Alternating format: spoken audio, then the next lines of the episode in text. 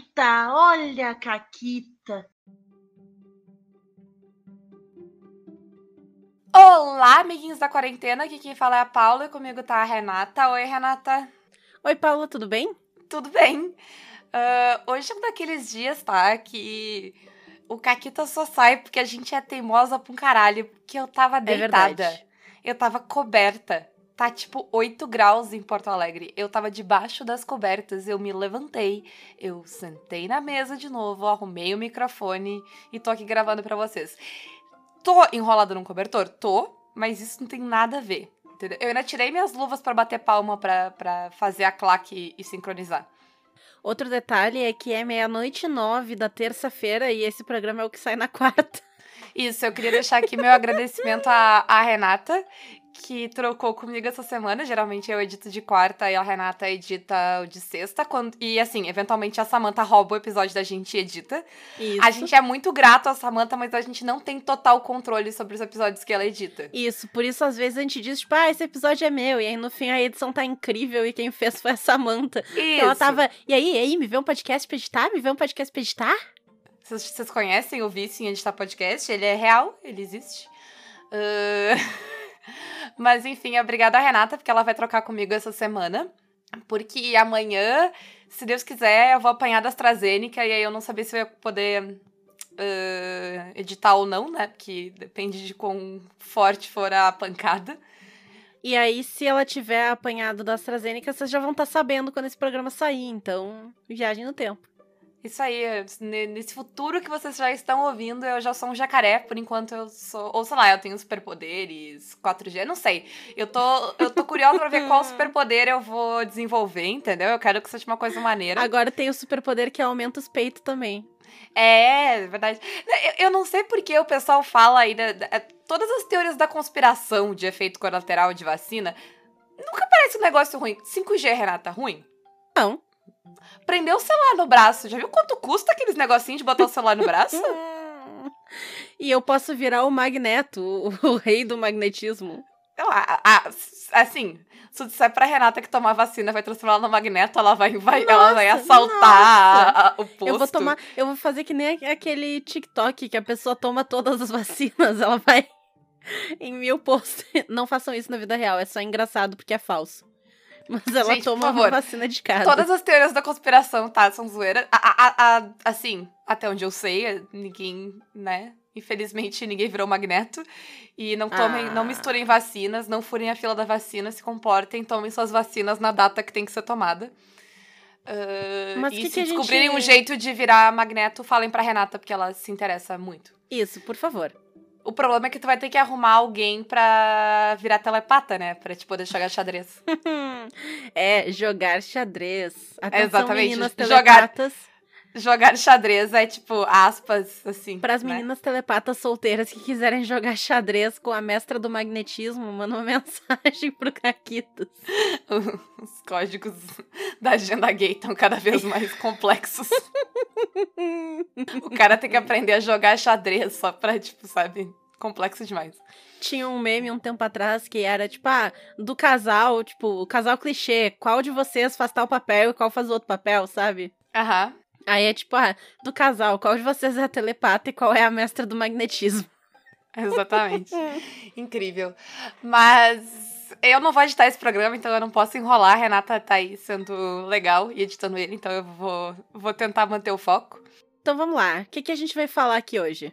Hoje a gente vai fazer aquele programa que a gente gosta muito, que é o que a gente não precisa planejar nada, a gente não precisa ter pauta, a gente vai falar o que a gente quiser.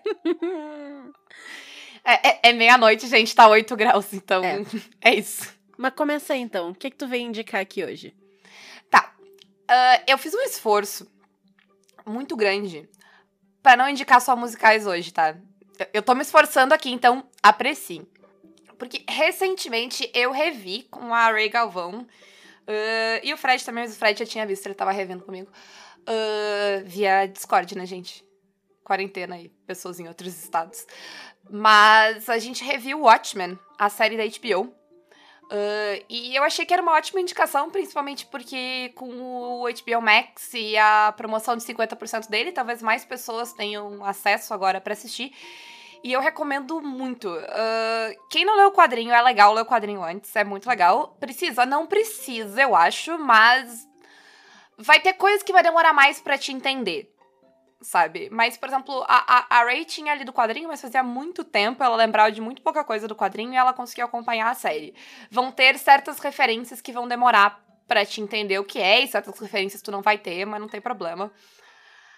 Assim, tudo que eu preciso dizer sobre essa série é que, assim, o Watchmen é um, dos, um quadrinho que eu gosto muito. É um quadrinho, assim, e, e foda-se a minha opinião. Tipo, o Watchmen é um dos quadrinhos mais bem conceituados em termos de literatura na história da humanidade. Então, Uhum.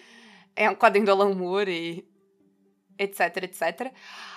Mas existem boas adaptações, tá? Mais de uma. Existem más adaptações. Mas esse caso não é que ela é uma boa adaptação. É que Watchmen é melhor do que Watchmen era depois de eu assistir a série. Tá? Ela não é que ela é uma boa adaptação da obra original, ela é complementar e ela melhora a obra original.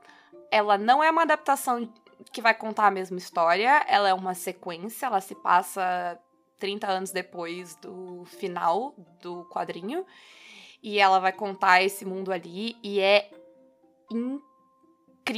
Ela vai trazer pontos novos para a história, ela vai fazer exatamente a mesma coisa que o Watchmen fez, trazer questionamentos, falar, só que ela vai falar com o nosso, tipo, a nossa realidade, né? O Watchmen original era muito sobre a Guerra Fria e sobre Sim, outras é, coisas. Eu não assisti a, a série, eu também não li o quadrinho. A única coisa que eu vi foi o filme, e eu não lembro dele também, porque faz muito tempo. Mas o Watchmen é de 86, né, o quadrinho. Então, para um negócio feito quase 40 anos depois, claro que tem uma mudança de visão aí, né? Então, se eles fizessem uma adaptação fiel, provavelmente ia ficar esquisito, não ia fazer tanto sentido, não ia É. ressoar com as pessoas, né? Ia ser legal, mas não ia ressoar com as pessoas. Sim, e não é uma adaptação, assim, tipo, no sentido de que não tem a mesma história. Tem alguns personagens, mas, né, se passa muito tempo depois. Tem outras coisas que estão sendo trabalhadas. E é incrível, assim. O pessoal que escreveu. Quem escreveu foi o Lindelof, que escreveu Lost. Se alguém falar mal de Lost, vai apanhar nos comentários. Lost é incrível. Mas mais que Lost, ele fez The Leftovers, que é uma das melhores séries da HBO que ninguém viu. Vocês podem assistir também. Ahn, mas, assim, o Watchmen é muito foda. Ele faz uma coisa muito parecida com o quadrinho também. Existem textos que acompanham a série, que tu pode ler. Tem um blog da HBO que tem vários textos que são complementares à série. Quem lê o quadrinho sabe que o quadrinho tem isso também. Tem alguns capítulos do livro do Coruja, tem texto de revista e tal. Ela também tem uma série dentro da série, como os Contos do Cargueiro Negro, que são os quadrinhos dentro do quadrinho no, no original. E tudo isso conversa e conta uma narrativa complexa, vai falar de política, vai falar de humanidade, vai falar sobre por que a gente usa máscaras e sobre a divisão do nosso mundo atual e, tipo, sério, é incrível. São nove episódios fechados, é uma minissérie. Quem, se vocês assinaram o HBO Max e estão querendo aproveitar, assistam.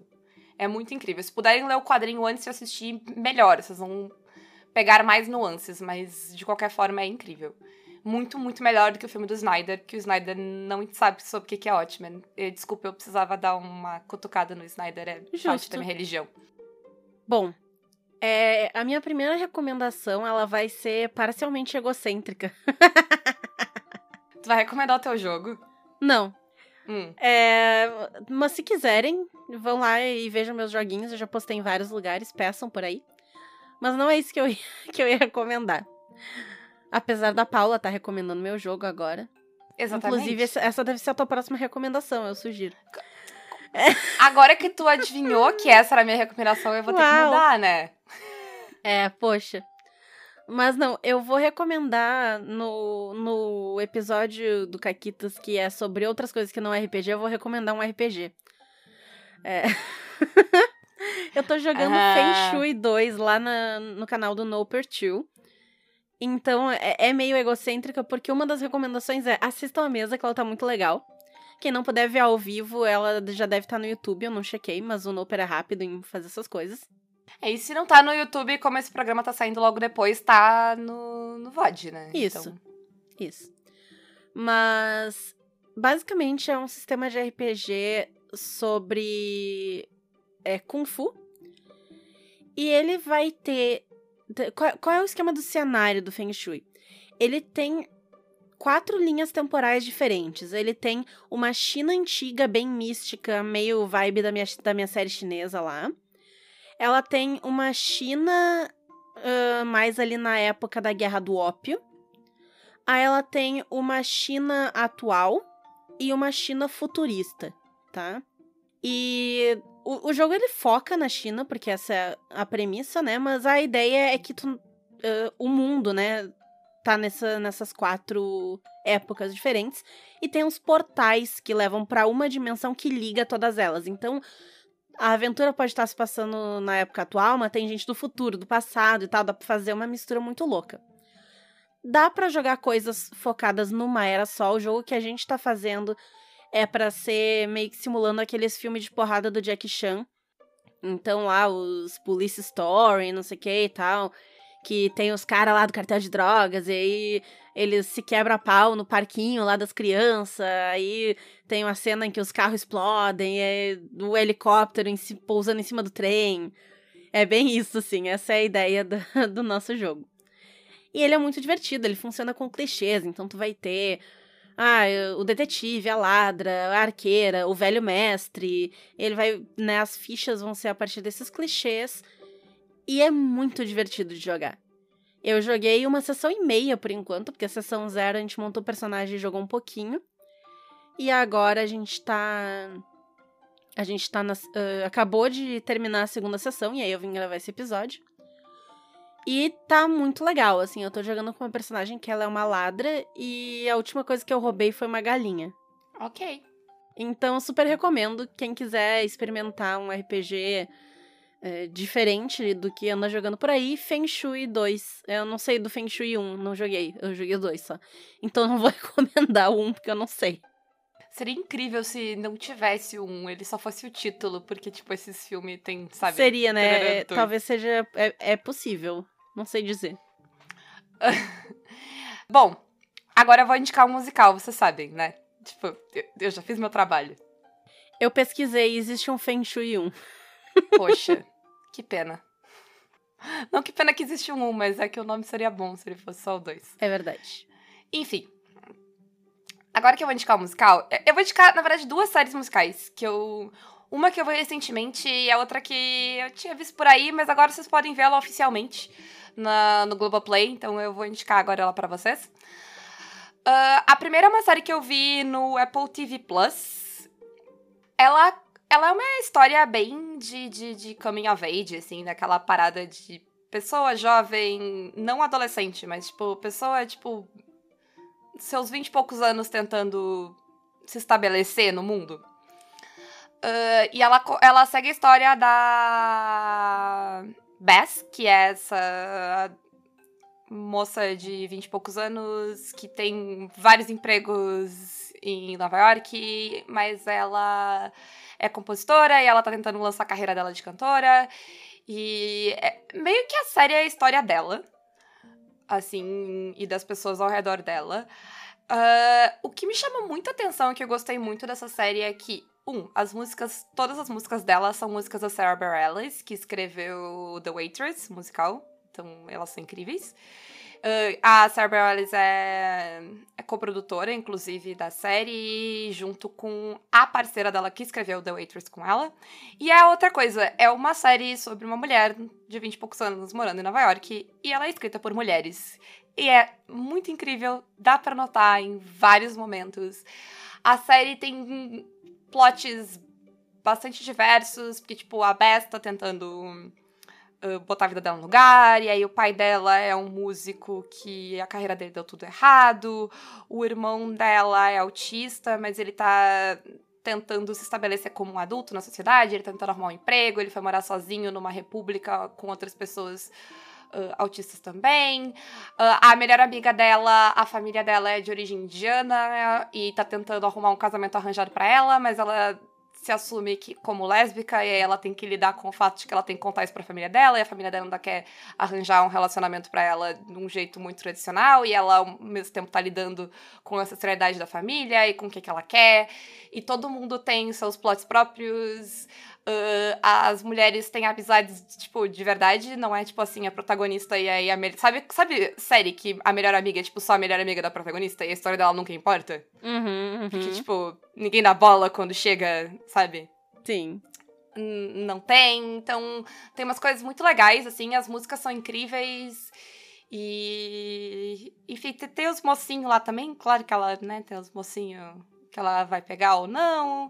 A amiga dela também tem uma mocinha pra ela lá. E é bonitinho, fofinho e querido. A série tem umas partes mais tristes da vida dela, assim, mas ela nunca chega a ser pesada. Ela é bem.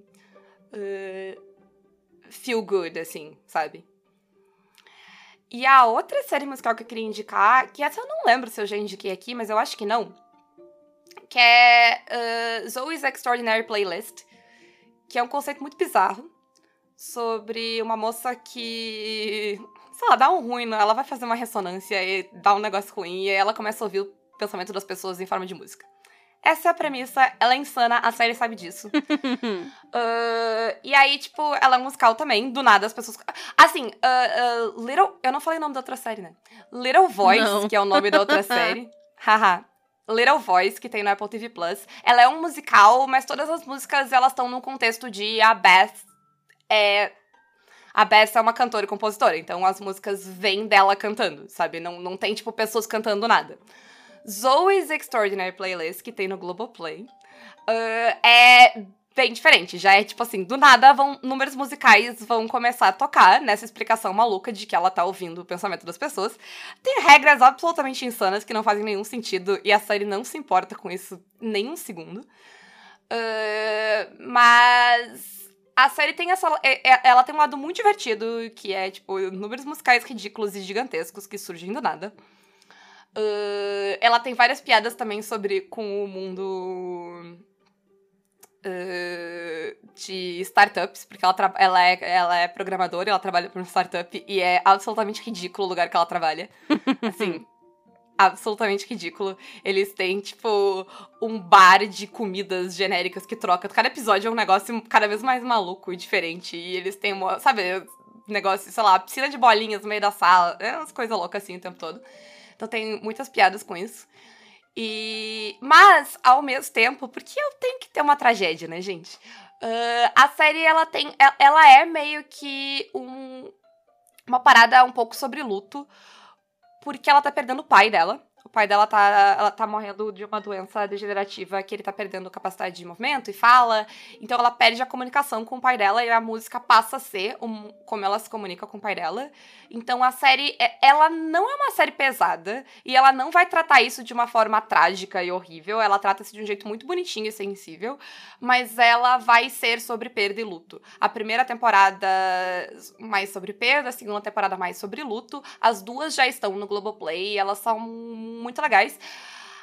Musicalmente, a série é menos legal do que a outra, porque é música pop, eu gosto menos, e porque eles gravam em estúdio e fica menos legal, mas tem alguns números musicais muito bons, tem, uma, tem um pessoal muito bom uh, que canta na série, nem sempre a série deixa eles cantar tão bem, mas os números musicais, tipo, a parte de coreografia é muito legal, porque a coreógrafa deles é muito boa e ela coreografa com a câmera. Então tem umas cenas muito incríveis de, tipo, que a câmera tá meio que dançando junto, que é muito, muito legal. Uh, na primeira temporada tem uma cena de música que é, tipo, seis minutos, assim, e é incrível. Porque a câmera vai circulando numa sala e tem, sei lá, umas 30 pessoas acontecendo e várias delas estão participando do número. É muito legal. Então eu recomendo muito Zoe's Extraordinary Playlist. Eu já vi as duas temporadas. As duas estão no Globoplay agora. Tem várias pessoas conhecidinhas. Tem a Jane Levy, que fazia Suburgatory, ela fez Shameless também. Tem o Alex Newell, de Glee, e tem o Skylar Aston, que fez Pitch Perfect. Então, that's it. That's my musical shit. Muito bom. É, eu tenho para recomendar agora uma. Assim, tenha uma gatinha no seu colo para ela ficar fazendo ronronzinho e pãozinho no teu braço, é uma delícia. Talvez O saia Discord- na gravação. É, o, o Discord não pega, mas acho que o Audacity sim. Talvez pegue, talvez pegue. Será que vai pegar, meu amor? Vamos ouvir, ó.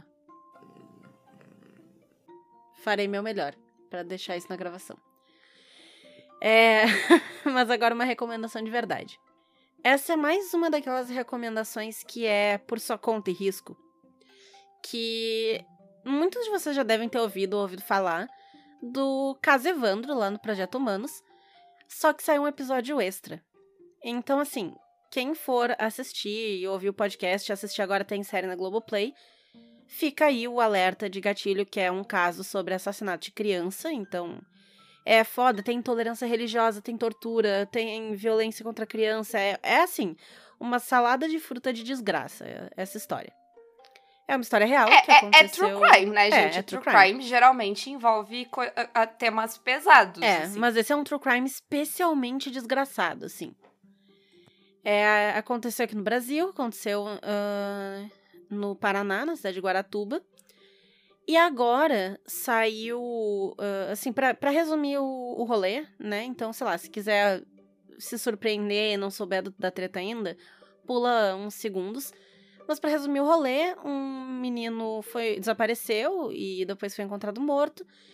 E as sete pessoas foram acusadas na época e chegaram a confessar e foram presas e tal. Mas aí se descobriu que, na verdade, essas confissões foram feitas sob tortura. E hoje essas pessoas, enfim, né, foram injustiçadas e sofreram bastante na mão da. da, entre aspas, justiça, né? Só que agora, um desses sete acusados que não tinha se manifestado até então, ele se manifestou e ele deu entrevista, ele deu uma entrevista de três horas, que foi muito legal. E saiu a entrevista na íntegra no podcast e parte dela na Globoplay. Mas no episódio da Globoplay, eles fizeram questão de botar na cara, e eu achei muito bom, que tanto o estado do Paraná quanto o governo federal lavaram as mãos. Eles estão sendo escrotos e eles estão lavando as mãos dizendo: ah, é, a gente viu que teve tortura e isso é ruim, mas esse crime prescreveu e a gente não vai fazer nada sobre isso. E, né, eu achei ao menos legal que a série botou na cara, tipo, então, eles estão falando isso e é escroto que eles estão falando isso. Então fica a sugestão pra quem quiser acompanhar, quem já acompanhou o caso Evandro, pra acompanhar esse último episódio, tanto do podcast quanto da série. E pra quem gosta de true crime e não tem gatilho com as coisas citadas antes, vai fundo porque é uma história muito interessante, muito louca, que é, não, não tem muito como descrever, assim, é bem. E no geral ela é muito bem contada. Eu acho que É. talvez ah, valha. A, a série possa valer mais do que o podcast. Porque ela talvez vá dar uma resumida. Porque o podcast tava. A coisa estava sendo investigada enquanto. Enquanto sair, exatamente. Então tem muita coisa que, que o podcast demora tempo que ele depois se descobre que não precisava, sabe? Porque, tipo, É, a, a resposta está parte- aqui. É, essa parte que eles. Ah, os depoimentos foram obtidos sob tortura, eles descobrem bem pra frente no podcast. E é meio que um divisor de águas, assim, porque antes era aquilo. Ah, dizem que teve tortura e tal, mas a gente não tem certeza. Pode ser que sim, pode ser que não. E tava É. naquilo, será que é verdade? Será que é só tentando se inocentar? E aí depois não, a gente descobre evidências que não. É, então eu acho que talvez a, a série ah, valha isso, nisso, porque ela já é feita com todas as informações desde o começo, né? E Coisa ela é bem mais podcast curta é. também, né? Ela tem o que? Oito episódios, eu acho. Sim, de e uma não- hora. E o podcast tem 36, sei lá. Sim, é. Ah, E assim, eu não acho que seja um dos casos em que mais necessariamente vai ser melhor, entendeu? Porque, a não ser que tu queira entrar numa coisa profunda de avaliar, sabe? É, Dá pra contar essa história nos oito episódios da série, sabe? Tendo todas as informações já, tudo desde o começo, dá pra contar ah, de forma sucinta. Eu, eu gosto, inclusive, edição é uma coisa boa. É, dá, mas ao mesmo tempo, dependendo de como tu gosta de acompanhar esse tipo de coisa, vale muito a pena o podcast pela questão que tu conhece mais as pessoas envolvidas. Porque tem algumas pessoas que são mencionadas na série que se eu não tivesse ouvido o podcast, eu ia ficar tipo, quem é esse cara mesmo? E na verdade a pessoa é importante. E aquilo que eles estão falando, sabe, tem uma importância do porquê que eles estão mencionando aquela pessoa ali e não é tão explicado e no podcast é. Então, né, o que ficar mais interessante pro consumo de vocês, mas vale muito a pena dar uma olhada nessa história. É, e por- né, porque ela, ela conta de uma forma bastante sensível, uma coisa que é complexa, né? Ah, Sim, enfim. Ah, posso trocar o assunto pra uma coisa um pouco mais animada e feliz? pode. Eu vou encerrar com um negócio feliz também. Ah, por último, eu vou indicar uma série que eu não terminei ainda, mas a Ana lá do Pausa pra um Café me indicou e eu comecei a assistir. E ela é muito legal e fofinha. Ah, ela é uma investigação? É, mas enfim, foda-se. É, chama Home Before Dark. Ela também tem no, no Apple TV Plus. Que tem, né? Tem sete dias grátis lá. Tem na internet se vocês procurarem. E é bom falar porque nem todo mundo sabe disso, mas se vocês compraram qualquer coisa da Apple nos últimos três meses, eu acho que vocês têm direito a seis meses de grátis de Apple TV Plus. Então, se vocês, os pais, tio, avó, alguém comprou, vocês podem ir lá resgatar. Não é só ter o código, tipo, a conta que ativou no, no produto. Enfim, uh, Home Before Dark é uma série de investigação. Uh, ela é um estilo histórias do Tales from the Loop, porque vão ter crianças investigando coisas de adulto. E, e assim, tu vai ter que suspender a realidade em alguns momentos, porque, tipo, tem umas crianças fazendo uns negócios, se metendo uns negócios que elas não deviam. Sim. Ah, a- em alguns momentos isso, fica, isso vai assim no limite. Mas a série é muito legal. A, a investigação toda é, é bem feita. As personagens crianças são fofinhas e adoráveis. E é. Principalmente, eu acho que, tipo, quem tá narrando também. ahn, Tales ou Kids on Bikes ou essas coisas e tá afim de ver mais. é- Ela não tem nada sobrenatural, né? Ela tem só a parada de investigação. Mas eu acho que se tu quer alguma vibe nesse estilo e já viu Stranger Things inteira e tá sem nada pra assistir, porque a série de Tales from the Loop não tem nada a ver com isso, Home Before Dark é uma boa pedida. Ela tem coisas bem legais, assim. Essa, esse clima de. desse tipo de RPG, assim, fica bem. Dá, dá aquela vontadezinha de jogar um Tales, sabe? Uhum. E a minha última recomendação é. Eu, quando. Desde pequena, eu jogava muito no Play 1 Crash Bandicoot. Que eram três jogos, né? E o jogo era excelente, eu amava muito jogar. Ele saiu remasterizado. É, eu tenho ele pro Play 4, remasterizado. E eles lançaram o Crash 4. It's About Time, é o título do jogo, né? Já era hora. Porque eles levaram um milhão de anos, né? Do Play 1 pro Play 5, basicamente. O lançamento do, do último que tinha saído pro de agora. E, cara, o Crash 4 tá incrível. Porque o- os primeiros três, eles eram a, a mesma coisa, não tinha uma diferença de mecânica muito grande de um pro outro. No máximo, tu ganha umas habilidades novas no, no 2 e no 3 tu não tinha no 1. Mas o Crash 4 ele manteve tudo de bom que os outros tinham. Então, é o mesmo boneco, ele faz os mesmos movimentos, são os mesmos vilões. É, é muito suco de infância, assim. Mas eles adaptaram as fases de um jeito que eles colocaram umas coisas novas, né? Não são as mesmas fases, as fases são novas. E eles colocaram umas mecânicas diferentes que tu meio que ganha uns equipamentos dependendo da fase. Então, tem um que deixa tudo mais lento, então tu tem que acertar o timing com esse slow motion e aí facilita pra tu passar de umas partes.